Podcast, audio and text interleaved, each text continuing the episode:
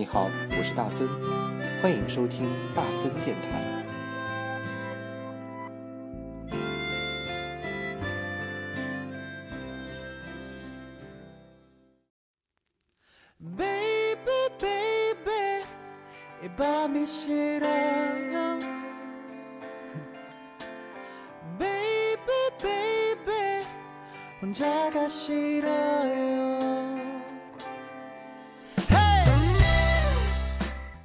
欢迎收听今天的大森电台，你现在收听到的是第一百八十二期的大森电台，我是主播大森。你现在收听到应该是一天之内录的第七期了，大家都快崩溃了，因为之前准备的话题已经全部录完了，呃，然后呢这一期是想着哎还有什么可以录的，然后可以凑一期，哪有见过这么随意的主播？没有错，就是大森电台哦，一直是很随意的一档节目。好，我们今天来聊一些什么？今天大森正好看到。大森的一个学生，呃，发了一个过年的关于过年过去的过年是什么样子的。然后大森觉得这一篇文章真的写得很不错。他引用的是丰子恺先生啊，丰子恺先生那时候他自己写的关于新年的一个记忆。现在看看下来，好像以前跟现在真的是完全不一样。以前的规矩好多，年味好重哦。然后大家也知道，丰子恺先生以前就是画画的嘛，所以说他。既写，然后又画，然后呢，在这样一个图文并茂的解说过程中，你就能感觉到之前中国过年是多么的别有一番风味哦。所以在这里呢，大森今天也把丰子恺先生写的一些文章啊，在这里截取出来给大家念一下，然后呢，看看嗯，现在是不是过年太无聊了？好像不单单是大森啊，因为之前也有一期节目说到了过年很无聊这件事情。但是大森也只是说是上海过年无聊，没想到外地的同志们也说过年无聊。所以呢，我们一起来看一下以前的老规矩，老祖宗过年都应该是怎么过的。但是呢，在看老祖宗过年之前，我们来听一首新歌吧，来自于 Winner Baby Baby 啊，一首非常柔情的歌曲。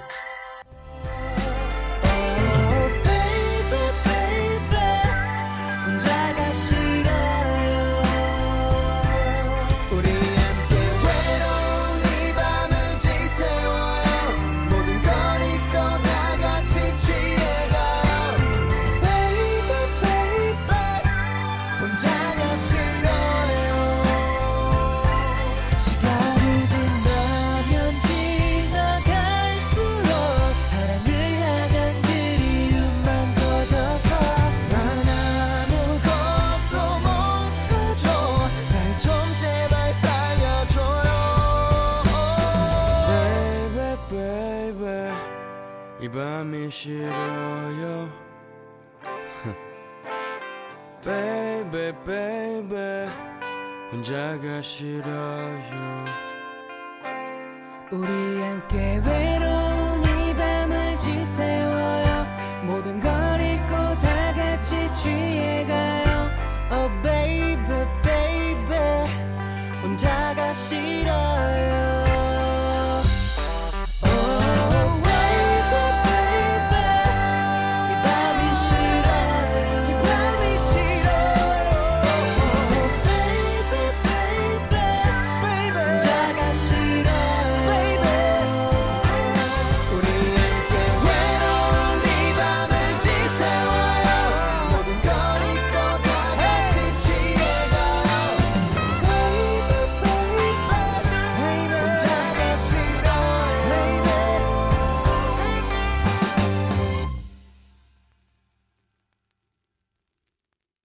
回来哦，然后呢，我们来看一下风老先生之前过年是怎么过的。方老先生说，到了十二月的十五号，过年的气氛呢就开始浓重起来了。那郭老先生啊，风老先生啊，家里面是开染房的，每年的十二月十六号啊，就基本上染房里面的所有工人都已经放假了，所以在十二月十五号的时候，应该是呃，阴历啊，阴历的十二月十五号，那店里面会办一桌酒替他们送行，这是提早办年酒，也就是跟现在年夜饭差不多啦。那年酒席上面呢，有一只全鸡，摆法呢是。呃，拳击啊，不是打拳头的拳击而是一整只鸡。摆法呢大有讲头，鸡头呢向着谁，谁要被面之，所以上菜的时候要特别的当心。呃，因为。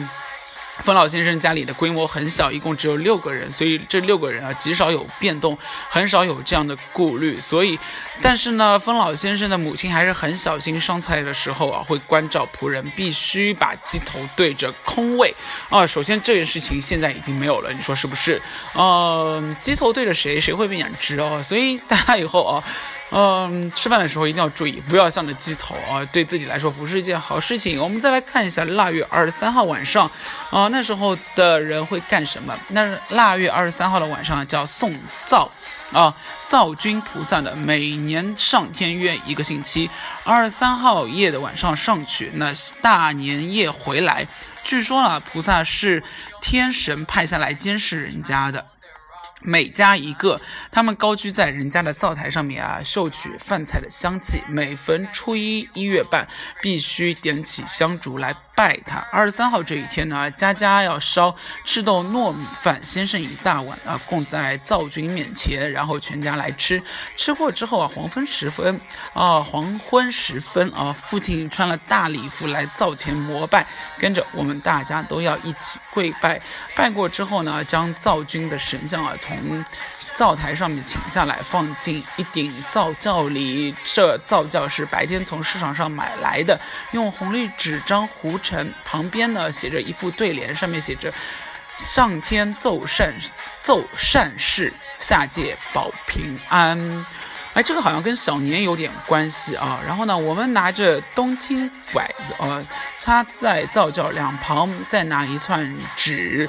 金元宝挂在桥上，又拿出一点糖饼来粘在灶君菩萨的嘴上。这样一来呢，他上去见了天神，沾嘴沾舌的，呃，说话不清楚，免得把别人的恶事啊和啊全盘托出。父亲呢，恭恭敬敬地捧着灶轿呢，捧到大门外去烧化。烧化时呢，必须抢出一只纸金元宝拿进来，藏在厨房里，预祝明年呢有真金元宝进门。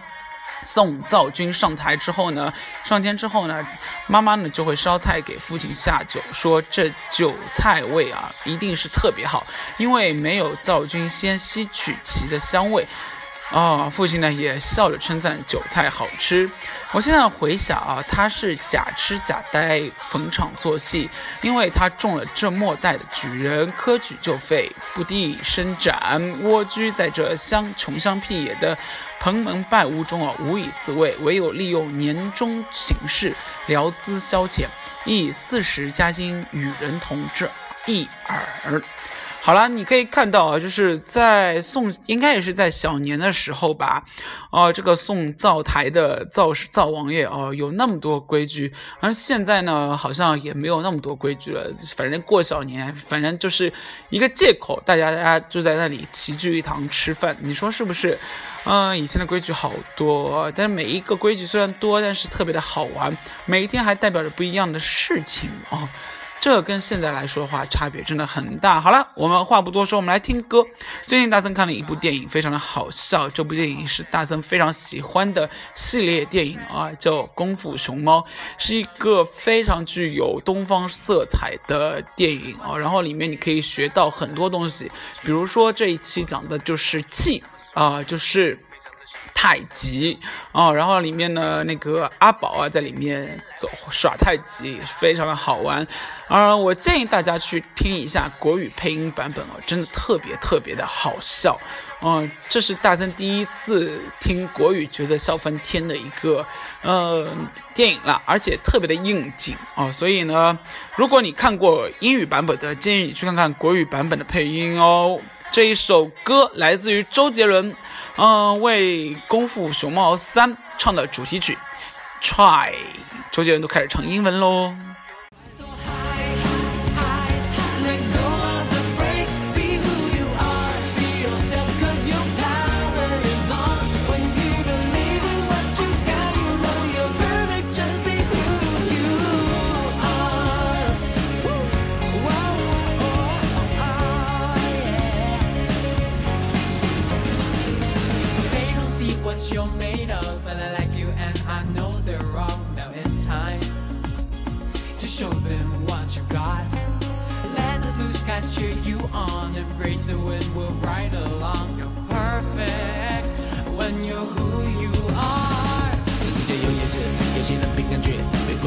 people being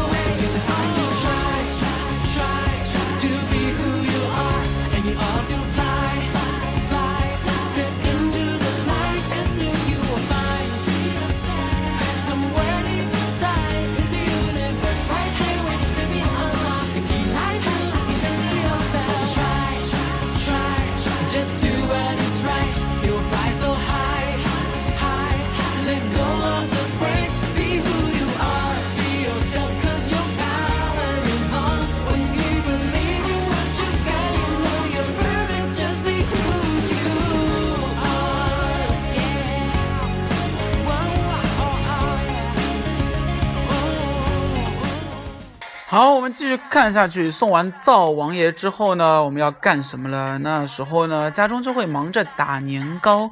这糯米年糕啊，又大又韧，自己不会打，必须请一个男工来帮忙。这男工啊，大多都是呃陆阿二啊，也就是当时那个男工的名字啊，因为他姓陆，而且呢，他的父亲姓武，所以他叫陆阿二。呃，不懂为什么叫陆阿二，我也不懂啊。两整当家年糕约有三尺长，此外呢，有较小的年糕有二尺长，有一尺长的。还有红糖年糕、白糖年糕，此外啊是元宝啊、百合啊、橘子等等小摆设，这些都是由母亲和姐姐去做，我也死了手去帮忙，但是总做不好，结果是自己吃了。姐姐们呢又做了许多小年糕。形状呢是仿造了大年糕，呃，预备呢二十七夜过年时拜小年菩萨用的。好了，送走灶王菩萨啊，还有小年菩萨。什么叫小年菩萨呢？二十七号夜过年啊，是个盛典。白天呢忙着烧祭品，猪头、全鸡、大鱼大肉都是装大盘子的。吃过年夜饭后啊，把两张八仙桌接起来，上面呢共设六神牌，前面围着大红桌围摆着巨大的铝制的香炉烛台，桌上呢供着许多祭品，两旁围着年糕。我们这厅屋啊是三家公用的，我家居中，右边是五叔家，左边呢是嘉玲哥家，三家同时祭起年菩萨。屋里灯火辉煌，香烟缭绕，气象好不繁华。三家比起来啊，我家的供桌最为体面。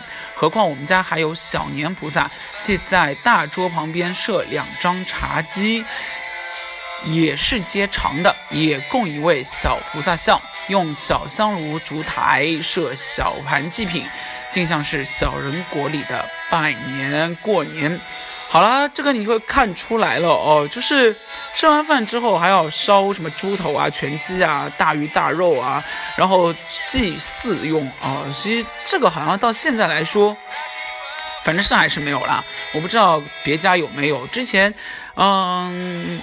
大森也在之前的节目里面说了嘛，有些地方过一个叫谢年的节日啊，我不知道是不是一个东西啊，也是一样的八仙桌，然后有第一排、第二排、第三排、第四排、第五排这样的规矩，然后呢也算是祭祀祭神灵，然后呢让神灵能够啊吃饱喝足，那。我想这个应该也算是以前的传统吧，因为毕竟遗传到现在，你说是不是？那刚刚前面里面也说了关于六神牌，那六神牌到底是什么呢？那六神牌画的非常的精美，一共六版，每个版本啊画好几个菩萨，佛、观音啊、观音、玉皇大帝、孔子、文昌帝君啊、魁星。都包括在内，你就可以看到啊，包括菩萨啊、信仰师承啊、佛啊、观音啊、玉皇大帝，还有孔子、文昌帝，这个是拜学业的啊，所以什么都有。还有呢，平时折好了供在堂前，不许打来看，这时候才。展览了啊，祭品盘上面呢，红纸盖的都是我姑母剪的“福禄寿喜，一品当朝，连升三级”等字，都剪出来，巧妙的嵌在里头。我那时候只有七八岁，都喜爱这些东西，这说明我与美术有缘。哎，好像剪窗花这件事情，在国内，特别是在上海，已经完全看不到了，在北方特别多吧？我看好多同学们在朋友圈里面也。也瘦了啊，剪窗花的样子啊，但是好像上海真的看不到这一门手艺了啊。以前的人窗花真的剪得非常的好啊，就一刀下去可以剪很多很多不一样的呃品种出来。我觉得这个真的非常的聪明。然后绝大多数的人家呢，在二十七夜过年啊，所以在这个晚上商店都开门，直到后半夜送神后才关门。我们约伴出去散步，买花炮。花炮的种类繁多，我们所买的不是两头、两响头的炮仗和噼里啪啦的鞭炮，而是雪炮、流星、金转银盘、水老鼠、万花筒等好看的花炮。其中万花筒最好看，而且价贵不易多得，买回去在天井里放，大可增加过年的喜气。我把一串鞭炮拆散了，一个一个放。点着了火，立刻拿一个罐头瓶来罩住，砰的一声，连罐头瓶也跳起来了。我起初不敢拿在手里放，后来经哥哥教导，竟敢拿在手里放了。两指轻轻地捏住鞭炮的末端，一点上火，立刻把头旋向里面，渐渐老练了，竟形若无事。哎，放鞭炮这件事情，我觉得。这跟现在也不一样了吧？现在的小孩子哪敢放鞭炮啊？就连靠近鞭炮都不敢了。大森反正是从来没有放过鞭炮的。我觉得鞭炮这一门手艺到大森的爸爸这一块，这应该要 stop 了吧？而且上海现在也不让放鞭炮了，所以，哎，你说连鞭炮都不让放了，这已经是在大，这已经是在大森电台里面无数次吐槽的这件事情啊！想想以前啊，连什么。水晶转银盘、水老鼠、万花筒、雪炮、流星，天哪，这些名字都没有听到过，都不知道是些什么东西。想来应该也是非常的好看，你说是不是？还是蛮期待的。但是好像我们这个也只能从他们的书本里面读到了，因为再也回不去了。你说是不是呢？哎，反正不管怎么说，我们也只能看看了啊。靠自己的 YY，你说是不是？接下来我们来听歌，基诺《Tiny Love》，微小的爱情。今天听的歌都还蛮 happy 的，还蛮小众的啊。这个都是原创歌曲，所以呢，在这里大森也会推荐给你啊。好音乐，Tino，基诺，Tiny，Tiny Love，Tiny Love，微小的爱情。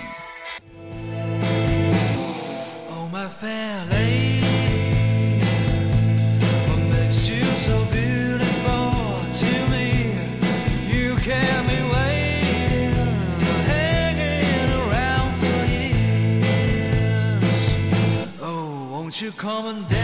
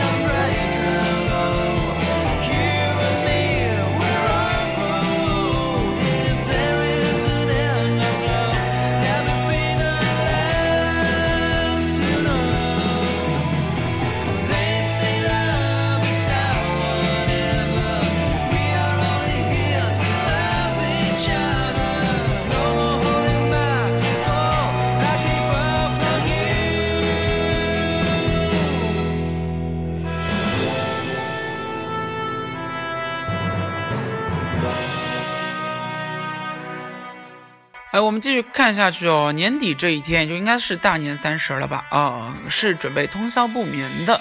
店里呢早已摆出风灯，哦，插上碎竹。吃年夜饭的时候呢，把所有的碗筷都拿出来，预祝来年人丁兴旺。吃饭碗数不可承担，必须成双。如果吃三碗，必须再剩一次，哪怕剩一点点也好。总之要凑成双数。吃饭时呢，母亲分送压岁钱，把红纸包好，我全部可以用来买花炮。街上啊，提着灯笼讨债的络绎不绝，直到天色将晓，还有人提着灯笼急急忙忙地跑来跑去。灯笼啊是千万少不得的，提灯笼代表的还是大年夜可以讨债。如果不提灯笼，那就是新年了，欠债的可以打你几记耳光，要你保他三年顺境。因为大年初一讨债是禁忌的，但是这时候我们家早已结账关店，正在点起香烛接灶君菩萨。此时呢，通行吃，呃，接灶园子。呃，管账先生呢，一面吃园子，一面向我母亲报告账务。说到盈余，笑容满面。他告别回去，我们也收拾睡觉。但是呢，睡不到两个钟头，又得起来拜年的乡下客人已经来了。哎，他们的大年夜好像过得跟我们现在的不一样哦。再来看年初一吧。年初一的上午呢，会招待拜年的客人，街上啊挤满穿新衣服的农民，男女老幼熙熙攘攘，吃烧麦啊，上酒馆，买花纸，也就是年画，看戏法，到处拥挤。初二开始啊，镇上的亲友来往拜年。我父亲呢，戴着红缨帽子，穿着外套，带着跟班出门。同时呢，也有穿礼服的到我家来拜年。如果不遇，就留下一张红片子。父亲死后啊，母亲叫我也穿着礼服去拜年，我实在很不高兴，因为一个十二岁的孩子穿上礼服上街，大家瞩目，有讥笑的，也有叹羡的，叫我非常难受。现在回想，母亲也是一片苦心，她不管科举一废，还希望我将来也中个举人，重振家业，所以把我如此打扮，聊以慰情。哎，你看哦，大年初一是乡下乡下来的客人来家里面拜年，然后接下来大年初二开始才开始走亲访友，跟现在的来说也是完全的不一样哦。不知道你家现在是不是也是这样？但好像现在也没有什么家里的乡下的人来到城里来拜年的啊。记得大曾以前小时候的还是啊，特别是抬大包小包，真的跟现在春运不春运不一样。现在春运就是。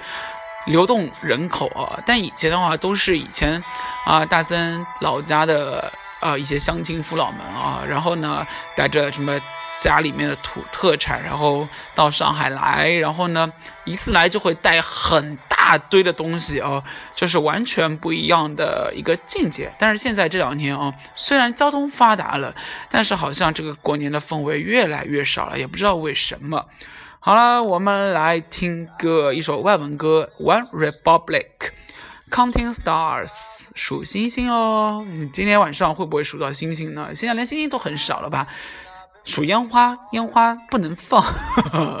好了，今天不能再提上海不能放烟花这件事情了。我们来听歌吧，《Counting Stars》。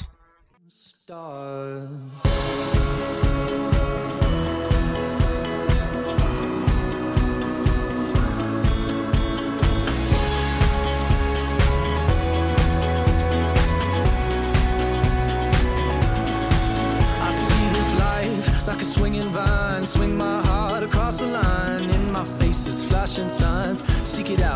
shall find.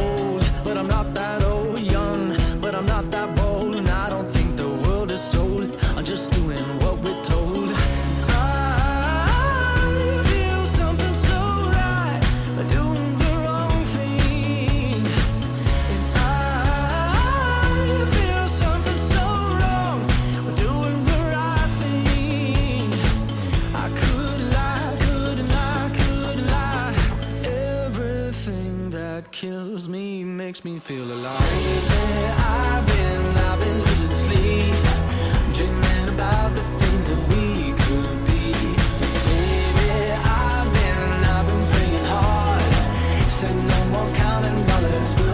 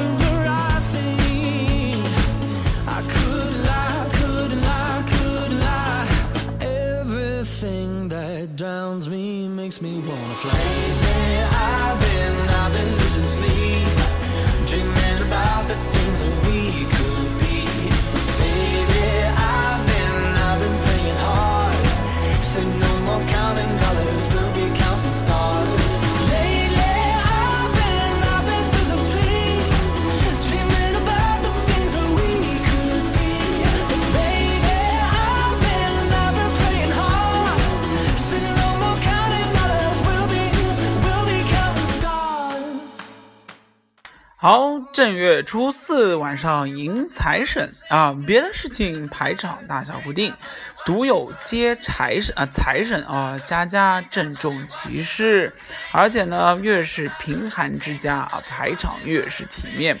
大概他们想啊，敬神可以邀得神的恩宠，今后让他们发财。啊，初五之后呢，过年的事儿啊，基本上结束了。但是呢，拜年、吃年酒、酬谢往还也很热闹。厨房里啊，年菜很多，客人来啊，搬出就是。但是到了正月半，也就差不多吃完了。所以有一句话叫“拜年拜到正月半”。烂糖鸡屎炒青菜，我的父亲呢不爱吃肉，喜欢吃素，所以我们家里啊大年夜就烧好一大缸萝卜丝油豆腐，萝卜丝油豆腐。油很重，滋味很好。每餐盛出一碗来，放在锅子里一热，便是最好的饭菜。我至今还忘不了那种好滋味。但是家里人烧起来啊，总不及童年时的好吃，也不知道为什么。哎，其实这个我觉得一样的啊，就是。童年的食物总归是让人回忆的，就算是像现在那么流行的辣条，对不对？跟我们小时候吃的是完全不一样的。有人说是因为生活条件好了哦，我们自己嘴巴里面的吃的东西跟小时候比起来，味道多了很多。然后呢，有新鲜事物，总比小时候那些东西做得好。那小时候是因为没有东西吃，所以呢，才导致啊，好不容易有一个过年的东西的时候，你会觉得过年东西特别特别棒啊，也许是这个原因了。那正月十五呢，是古代一个元宵佳节哦。然而呢，赛灯之事久已废止，只有市面上卖些兔子灯啊、蝴蝶灯等，聊以应名而已。啊，二十日呢，各店照常开门做生意，学堂也开学，过年也就此结束了。哦，你看哦，过一个年特别特别忙，每天都有很多事情来发生。而虽然这个过年的过程啊比较的繁琐，但是有时候你会更向往这样的繁琐，你说是不是？正是这些东西让你过年会变得非常的有趣。但是现在这些东西就慢慢的消失了，也让我们这个年味啊也越来越淡了。所以不管怎样，嗯。虽然我们在一直在吐槽过年的事情啊，但是不管如何，一年还是有一个过年，还是最大的中国人最大的盼头吧，也是最开心的时刻。所以呢，如果你在外求学工作，还是有不很多人总想赶回家，赶上这个节日啊！我觉得这个就是春节的魅力了。虽然很多习惯在遗失，但是这一个传统应该是不能少的。对于一个中国人来言啊而言，家可能就是一切。所以呢，年味虽然没有那么足，但是和爸爸妈妈聊上一年，倒倒苦水，补充点营养哦，也算是非常美好的事情。你说对不对？所以。虽然这一期节目开播的时候，我觉得一年也快到头了哦，但是不管怎样，嗯，把该聊的都聊上吧，是不是？不然又要离开家了，远走了，然后呢，又是一年，有可能一辈子啊，一年就见不到了，对不对？嗯，一年的话挤在七天里面说完吧，好不好？嗯，不要到时候才觉得，哎，回去都没有怎么说话，虽然。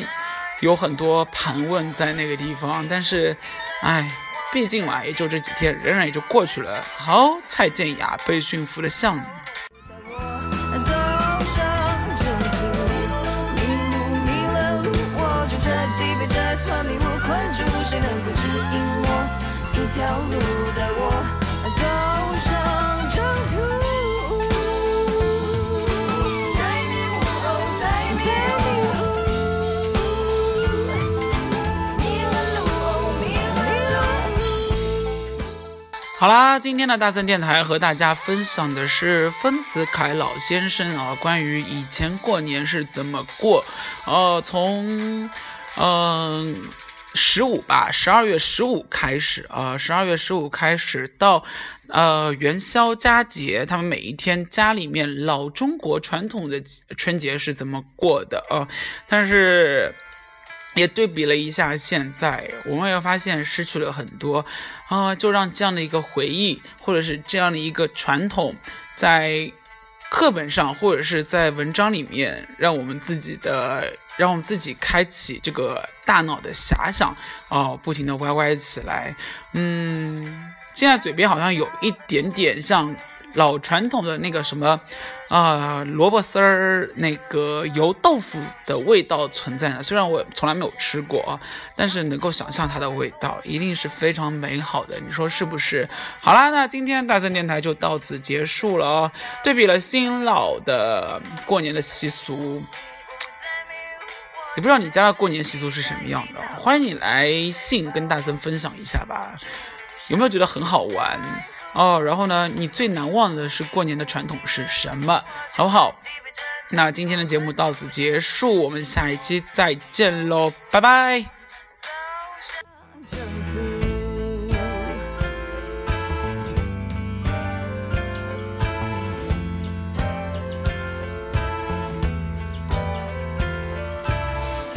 装不出融入的态度，空气里充斥着虚无，说什么都掩饰不了我这局外人的局促。想不通自己怎么了，想不通世界怎么了，想不通心灵深处到底变成什么了。迷雾迷雾在迷雾，我惊觉自己在原地踏步，到底是谁把我心蒙住？不想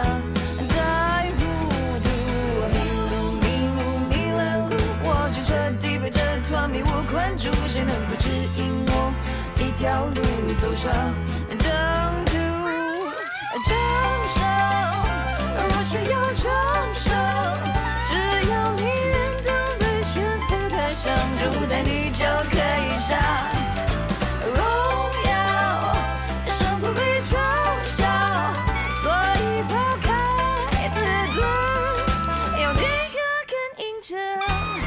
迷雾迷雾在迷雾，我惊觉自己在原地踏步，到底是谁把我心蒙住？不想再糊涂，迷路迷路迷了路，我就彻底被这团迷雾困住，谁能够指引我一条路带我走上正途？迷路迷了路，我就彻底被这团迷雾困住，谁能够指引我条路的我。